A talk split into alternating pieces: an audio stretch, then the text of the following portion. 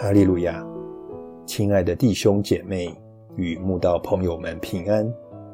今天我们要分享的是《日夜流淌心中的甘泉》这本书中九月二十五日成长这篇灵粮。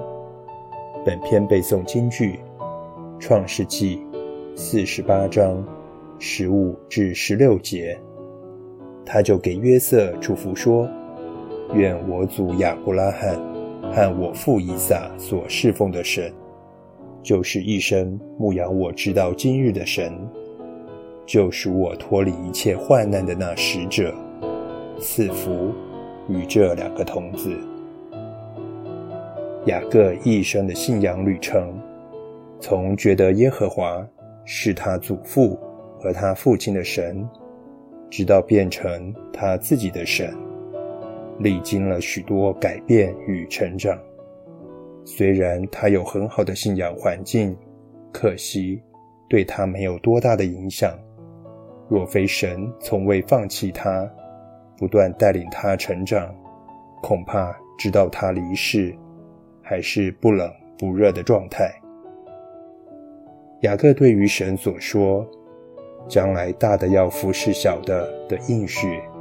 似乎半信半疑，才会用自己的方法骗了哥哥长子的名分与祝福，但欺骗的代价就是从此得离家出走，以躲避哥哥姨嫂的追杀。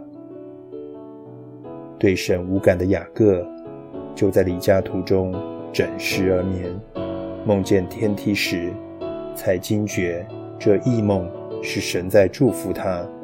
而后只是惊叹：“耶和华真在这里，我竟不知道。”信仰不好的雅各，不知他所拥有的一切都是来自神的赏赐，神都让他梦见天梯了。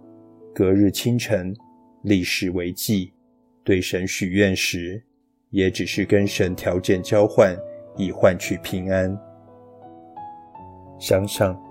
我们是否也像雅各一样，明明是信主的人，但对神却常常无感到不知神就在身旁？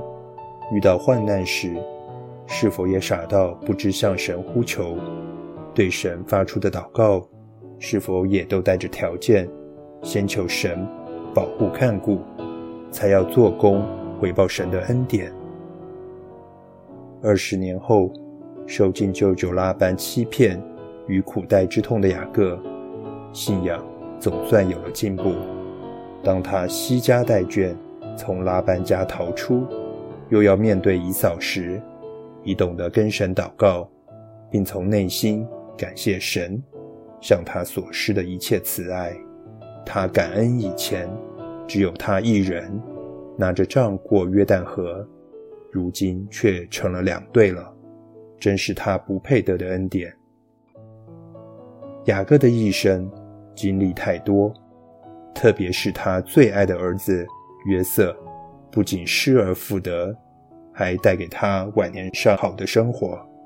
雅各肯定因此更认识神，感谢神。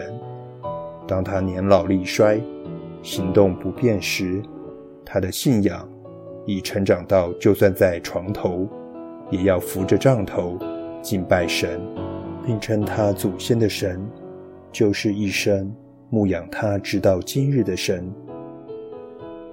愿我们对神的认识，就像雅各一样不断成长，一生为主而活，在世时多做圣功，报答主恩；离世时无愧无憾，不枉此生。